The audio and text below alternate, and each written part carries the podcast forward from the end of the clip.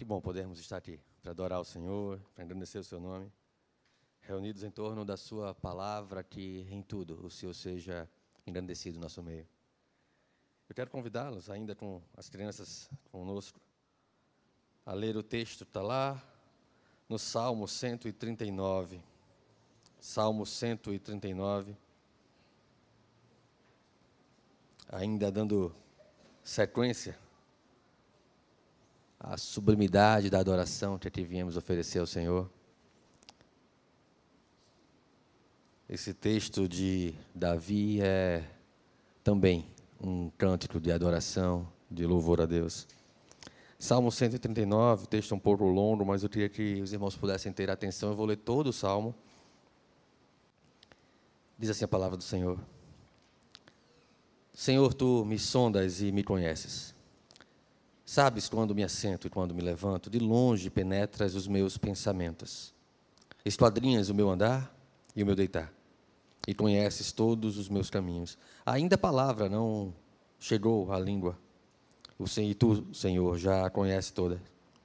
Tu me cercas por trás e por diante, sobre mim pões a mão. Tal conhecimento é maravilhoso demais para mim. É sobre modo elevado, não posso atingir. Para onde me ausentarei do teu espírito? Para onde fugirei da tua face? Se subo aos céus, lá estás. Se faço a minha cama no mais profundo abismo, lá estás também. Se tomo as asas da alvorada e me detenho nos confins dos mares, ainda lá me haverá de guiar a tua mão e a tua destra me susterá.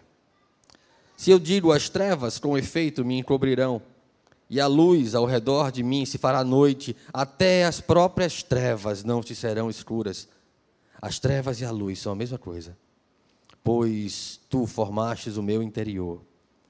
Tu me tecestes no seio de minha mãe. Graças te dou, visto que por modo assombrosamente maravilhoso me formastes.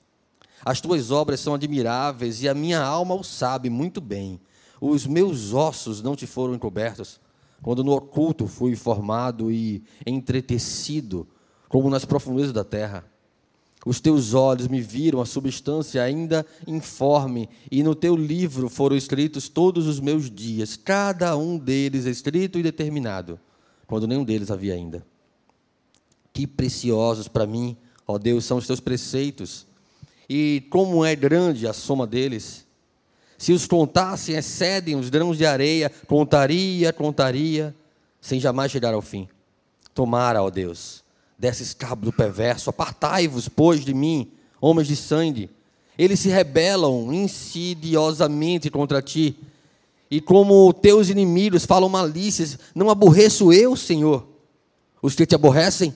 E não abomino os que contra ti se levantam, aborreço-os com ódio consumado. Para mim são inimigos de fato. Sonda-me, ó Deus, e conhece meu coração. Prova-me e conhece os meus pensamentos. Vê se há em mim algum caminho mau e guia-me pelo caminho eterno. Amém. Eu queria chamar as crianças à frente. Nós vamos orar com elas. Amém. Vamos orar então. Pai bendito, todo-poderoso Deus, Deus maravilhoso, ó Pai, que espetáculo é a tua glória, tua grandeza. Contemplar sobre a tua graça nos dá uma perspectiva da nossa pequenez, quanto nós somos pequenos, nada diante do Senhor, que é grande e poderoso. Nos ensina, Senhor, na tua palavra, fala aos nossos corações. Fala aos corações desses menores, Senhor, que vão aprender uma linguagem que lhes possa ser acessível, que eles possam compreender, reter no coração, que nós possamos compreender, reter no coração. Que a tua palavra encontre lugar em nossa vida prática. Que o Senhor seja exaltado através de nós como instrumentos teus. E que a tua glória, Pai, seja manifesta por meio da tua salvação. Ó Deus, tu és um Deus grandioso, criaste todas as coisas. Cada detalhe do nosso complexo organismo. Cada estrutura do nosso ser cada dia de nossas vidas, traçados, determinados pelo Senhor, quando nenhum deles havia ainda. Louvado seja o nome do Senhor por isso. Em nome de Jesus. Amém. Meus irmãos, o conhecimento de Deus, ele é fundamental para a nossa vida cristã. Não só para o moldar de uma moral cristã em nossas orações, mas para uma vida prática, de cada detalhe das nossas vidas. Não tem nenhum detalhe, nenhum pedaço do nosso ser, da nossa existência, que Deus não o, o tome e o determine que é dele.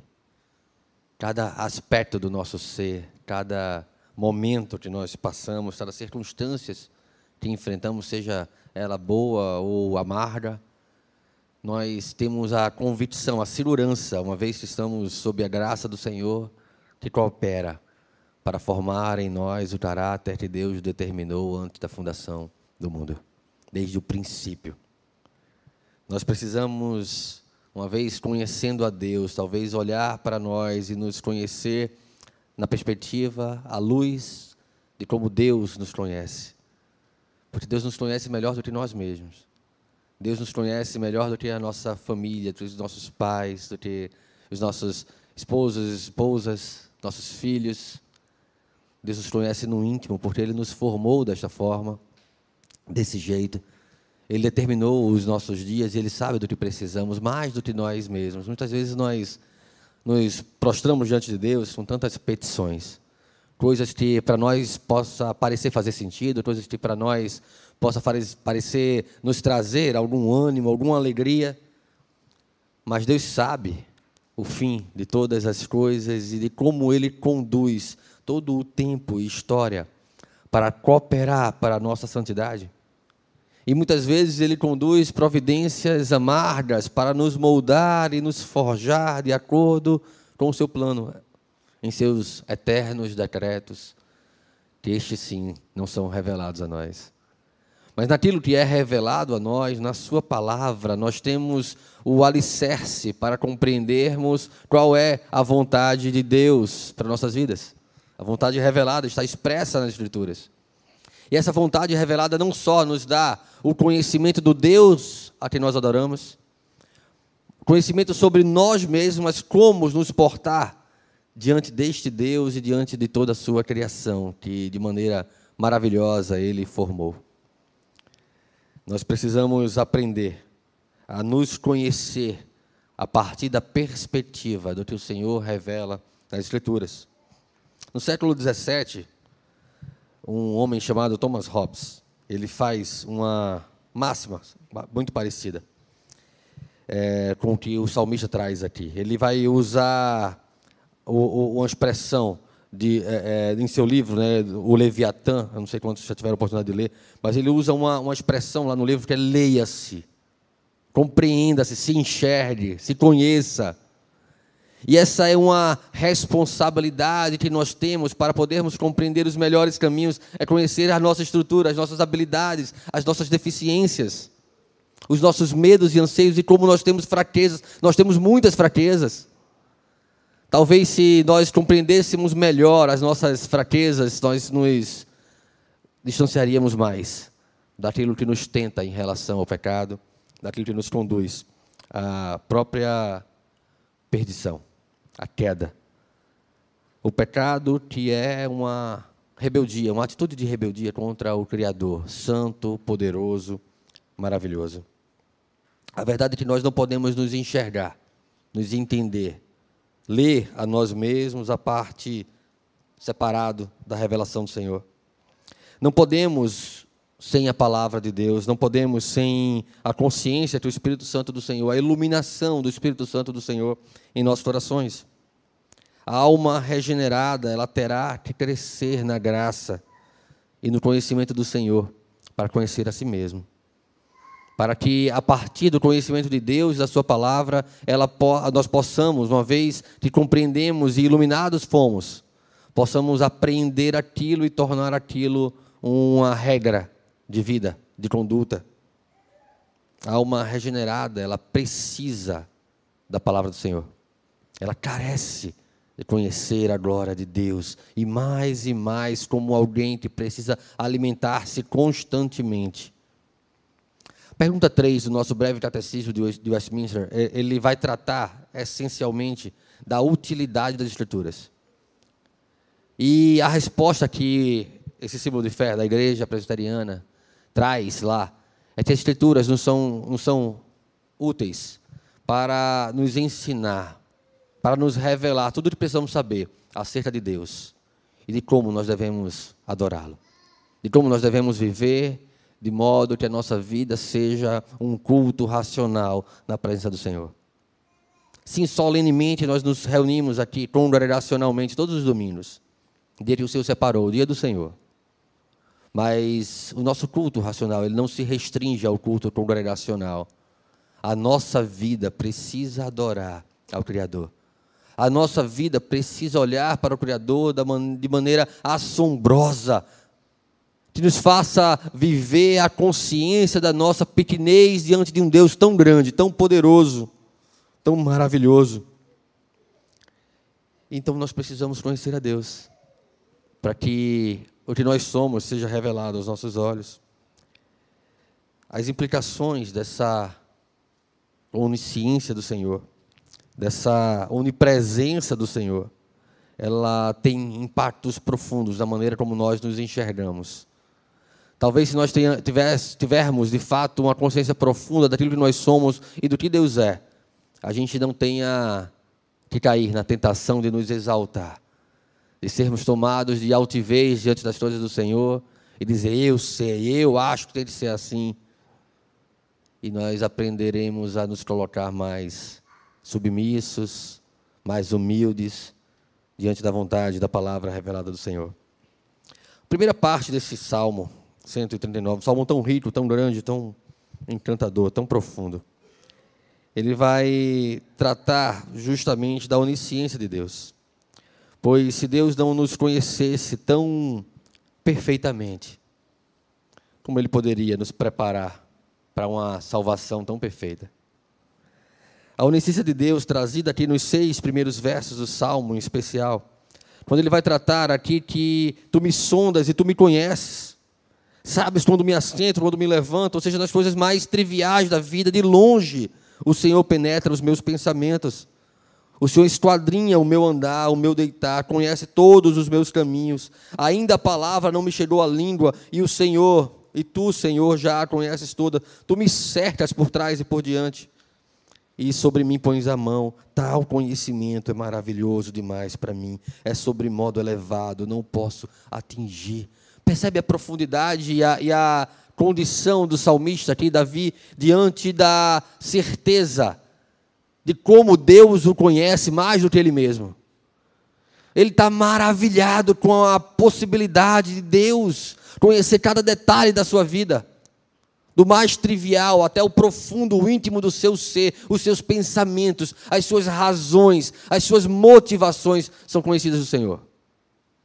Então, quando você faz algo de aparência, como quem veste uma máscara para ser aceito no meio a determinados grupos, ou para parecer melhor do que você é de verdade, você pode enganar as pessoas, mas você não pode enganar ao Criador. Deus não se deixa escarnecer, e Deus não se zomba, quando Paulo, como Paulo escreve lá os Gálatas, no capítulo 6. Aquilo que o homem plantar, ele vai colher. A colheita está de acordo com a semeadura, e não com a máscara, não com a aparência. Mas o Senhor nos conhece no íntimo do nosso ser. É curioso que eu fico lendo esse salmo, eu fico imaginando né, Davi contemplando essas coisas de uma sacada alta, assim, porque ele vai falar das pessoas dele, ele vai falar da criação de Deus, e eu fico imaginando a vista que ele deveria ter para que pudesse olhar para essas coisas e refletir sobre temas tão profundos. No Salmo 33, verso 14, vai dizer que do lugar da sua morada, o Senhor observa todos os moradores da terra. Deus conhece a estrutura do nosso ser. E esse Deus tão poderoso, que nos conhece tão perfeitamente, a ponto de nos preparar para tão perfeita salvação tão perfeita santificação. É o Deus que promete completar em nós uma obra redentiva, uma obra de salvação em nós. Sabe, isso nos dá assombro e confiança, isso nos dá temor e tremor. Porque ao mesmo tempo que nós podemos nos deleitar na certeza de Deus estar cuidando de cada detalhe das nossas vidas, nós também precisamos nos constranger, sabendo que Deus conhece cada detalhe das nossas vidas. Aquelas coisas que muitas vezes são ocultas das pessoas, não são ocultas diante de Deus. Coisas que eu alimento no meu pensamento, e talvez muito antes até de eu praticar isso, para que as pessoas possam rotular qual pecado aquilo se refere. No meu coração, Deus já conhece que o pecado começou a encontrar lugar. É uma queda lenta até o pecado. Mas Deus conhece desde que o momento que eu dei o primeiro passo. Desde o momento que eu comecei a ouvir conselhos dos ímpios. Muito antes de eu me deter nos seus caminhos. E muito antes de eu me assentar na roda dos estarnecedores e conviver, de trocar intimidade com os estarnecedores, Deus conhece desde a minha motivação, do meu ser. A onisciência de Deus, ela é também manifesta pelo salmista pela sua presença. Deus está presente em todo lugar. Não há nenhum lugar que nós possamos nos ausentar da presença do Senhor. Lembremos disso quando pensarmos em praticar qualquer pecado às escondidas. Não há lugar em que Deus não se faça presente. Deus está presente em todo lugar. Versos 7 em diante vai dizer isso. Para onde me ausentarei do teu espírito? Para onde fugirei da tua face? Se subo aos céus, lá estás. Se faço a minha cama no mais profundo abismo. Expressão aqui traduzida para o grego é o, é o Sheol. É o abismo que caracteriza o lugar dos mortos, do inferno. Lá estás também. Se tomo as asas da alvorada e me detenho nos confins dos mares, ainda lá me haverá de guiar a tua mão e a tua destra me susterá. Se eu digo as trevas com efeito me encobrirão, e a luz ao redor de mim se fará noite, até as próprias trevas não se serão escuras. As trevas e a luz são a mesma coisa, pois tu formastes o meu interior, e tu me tecestes no seio da minha mãe. Graças te dou, visto que por modo assombrosamente maravilhoso me formastes. As tuas obras são admiráveis, e a minha alma o sabe muito bem. Os meus ossos não te foram encobertos quando é, é, quando no oculto fui formado e entretecido, como nas profundezas da terra. Os teus olhos me viram, substância ainda informe, e no teu livro foram escritos todos os meus dias, cada um deles escrito, determinado, quando nenhum deles ainda havia. Nós vemos constantemente no Salmo, ao mesmo tempo em que o salmista ele se maravilha com a presença de Deus, com a onisciência de Deus, ele faz pausas de adoração ele se assombra. Ele vai dizer: tal conhecimento é maravilhoso para mim, no verso 8. Ele vai dizer: graças te dou. É um modo assombroso, maravilhoso, como me formastes. Ele está se deleitando na certeza e na confiança de um Deus que sabe e conhece todas as coisas de nossas vidas. Jeremias, no capítulo 23, versos 23 e 24. Vai escrever o profeta: Acaso sou Deus apenas de perto? Diz o Senhor. E não também de longe? Ocultar-se-ia alguém em esconderijos, de modo que eu não veja? Diz o Senhor. Porventura não encho os céus e a terra, diz o Senhor. O Senhor Deus, ele enche os céus e a terra. Ele preenche todos os espaços de sua criação, inclusive os vazios do nosso coração o Senhor Deus é todo suficiente para preencher todos os espaços das nossas vidas. De maneira que a nossa vida não deve estar compartimentada. De maneira que a nossa vida não deve estar segregada entre vida secular e vida de igreja, entre o que eu faço fora da igreja e o que eu faço no domingo. O Senhor deve preencher toda a nossa vida. Cada detalhe da nossa existência ter que estar submisso, subordinado à vontade revelada do Senhor. O que as Escrituras nos ensina é o que devemos saber acerca de Deus e de como adorar a esse Deus maravilhoso. Então o salmista também aplica essa sua essa onisciência de Deus à, à sua própria vida. Encantado com quão precioso é para ele os pensamentos do Senhor. E como é grande a soma de todo o conhecimento de Deus, de toda a palavra de Deus. O verso 19, ele vai dizer: Tomara, ó Deus, desse cabo do perverso. A gente começa a ver aqui uma transição. Ele estava ali maravilhado diante de Deus, encantado com o Senhor, encantado com o conhecimento do Senhor, e de repente ele olha para essa geração perdida e pervertida, que contrasta com o conhecimento de Deus, que contrasta com a palavra e a vontade revelada do Senhor, e ele se indigna: como é que pode alguém diante de um Deus tão santo, tão maravilhoso, agir de maneira impiedosa, como se estarnecesse do Senhor? como se se rebelasse contra o Senhor. Então o salmista vai dizer: Eles se rebelam insidiosamente contra ti, e como teus inimigos falam malícias. Eles são inimigos do Senhor. Verso 21. Não aborreço eu, Senhor, os que te aborrecem, e não abomino os que contra ti se levantam. Aborreço-os com ódio consumado, pois para mim são inimigos de fato. O salmista irado, aqui encantado com a maravilha do Senhor, ele se ira contra os rebeldes. Ele faz daquilo que Deus odeia também o motivo do seu ódio. E ele se rebela, e ele diz: Olha, ele se rebela contra os ímpios, né? E ele vai dizer: Senhor, eu também os aborreço, eu também não gosto deles, porque eles se levantam contra o Senhor. E então, nos últimos versos desse texto, nos versos 23 e 24, como quem, opa, peraí, e eu? Como eu estou? Como está o meu coração diante de Deus? O Senhor conhece todas as coisas. Ele conhece o rebelde. Ele não comum, ele odeia as práticas dos rebeldes. Mas e eu?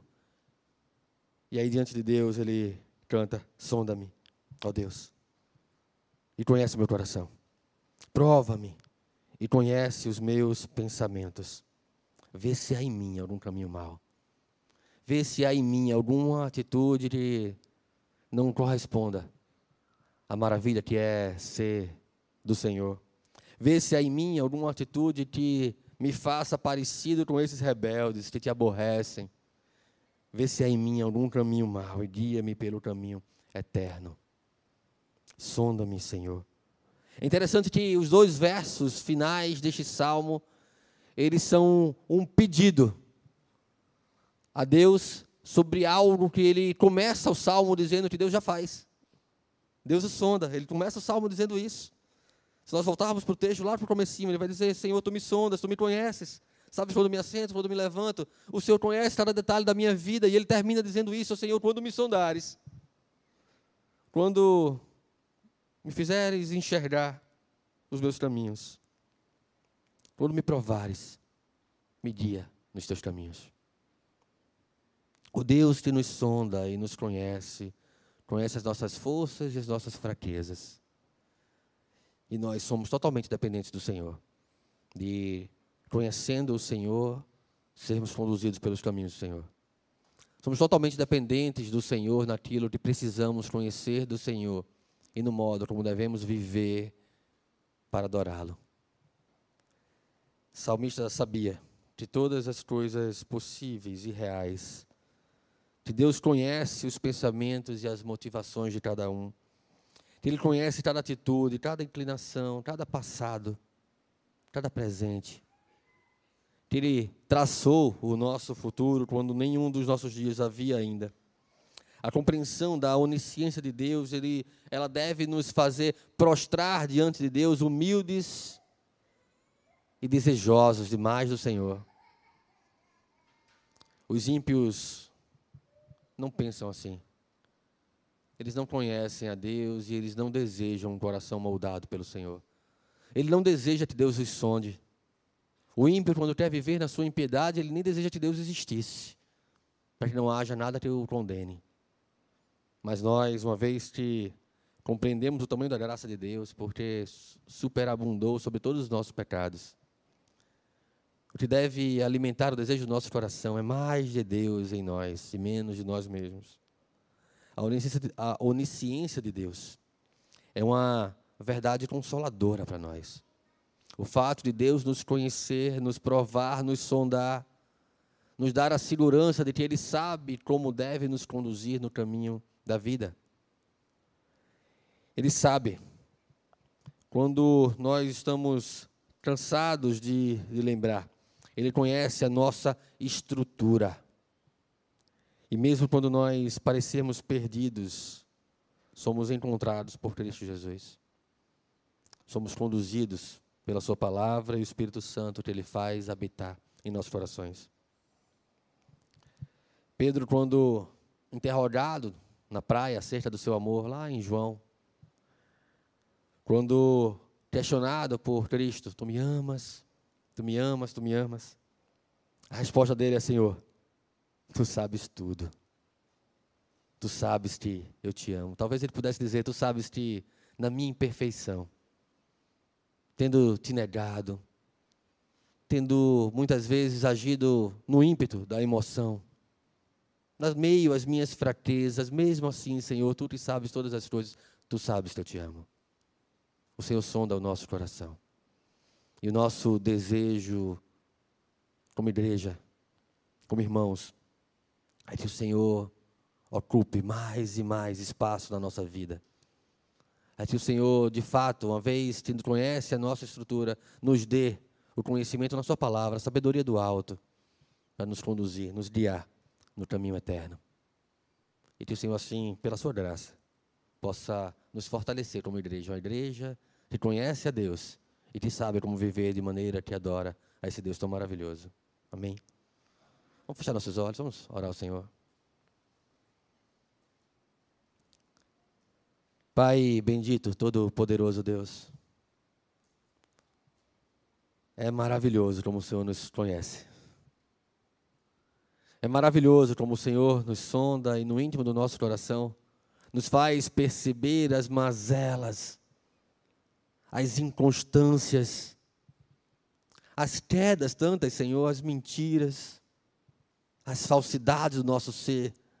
E o Senhor trata cada uma delas com disciplina amorosa, com providências amargas, com cuidado, com cura. Ó oh, Deus, é maravilhoso como o Senhor nos tem conduzido é assombroso como o Senhor nos tem feito permanecer, perseverar nos caminhos do Senhor. Para nós isso seria impossível, para nós, a partir de nós mesmos, isso seria impossível, Senhor, mas tu que nos sonda, é o Senhor que nos guia pelo caminho eterno. A ti, Senhor, seja toda a honra e toda a glória. Em nome de Jesus. Amém.